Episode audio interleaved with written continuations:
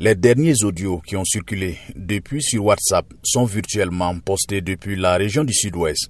Lionel Bilgo, porte-parole du gouvernement, a vivement réagi. Pour lui, ce sont des appels directs et actifs au meurtre, à des tueries de masse et à l'épuration ethnique, ajoutant que le ton et les mots témoignent de la gravité de la situation. Il s'agit bien de discours haineux, subversifs, dangereux et inacceptables dans un pays riche et diversifié comme le Burkina Faso. Docteur Daouda Diallo, porte-parole du collectif contre l'impunité et la stigmatisation des communautés. Quand le péril frappe une communauté qui est prise en étau d'un côté par les terroristes qui tuent et de l'autre côté par certains éléments qui ne lui accordent aucune présomption d'innocence, certains Burkinabés indélicats pensent que cette communauté peut être nettoyée, génocidée sans être inquiétée. Je salue le message du gouvernement qui vise à dissuader, mais ce qui est important, c'est de prendre des mesures concrètes pour sévir contre les propos haineux et ethnicistes et également sévir contre les indélicats.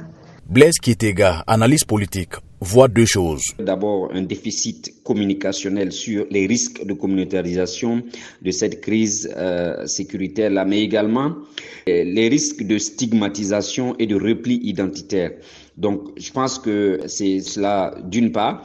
D'autre part, je pense que depuis longtemps, l'ethnie et la religion euh, sont restés longtemps tabous dans notre pays, ce qui fait que euh, il n'y a pas suffisamment de débats. Le gouvernement devrait beaucoup travailler en anticipation. Professeur Albert Ouedraogo, secrétaire général de Racine, une association qui œuvre à la réhabilitation des valeurs traditionnelles et à la valorisation des chefferies. Il est vrai que la situation sécuritaire qui se dégrade euh, peut amener les uns et les autres à avoir des réflexes sécuritaires et de repli sur soi, mais il faut quand même savoir raison garder. Et de mon point de vue, je pense que il nous appartient à tous euh, de ne pas verser dans la stigmatisation facile et dans la chasse aux sorcières. Il faut que les autorités, euh, en plus euh, de condamner les propos, euh, montre un peu plus de muscles par rapport à la lutte contre le terrorisme.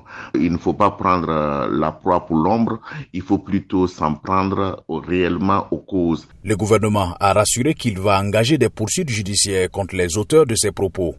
Toutes les conséquences de droit vont être tirées, assure le porte-parole du gouvernement qui indique qu'il faut déconstruire ces discours haineux qui mettent à mal la cohésion et l'unité nationale. Lamine Traoré, Ouagadougou, VOA Afrique.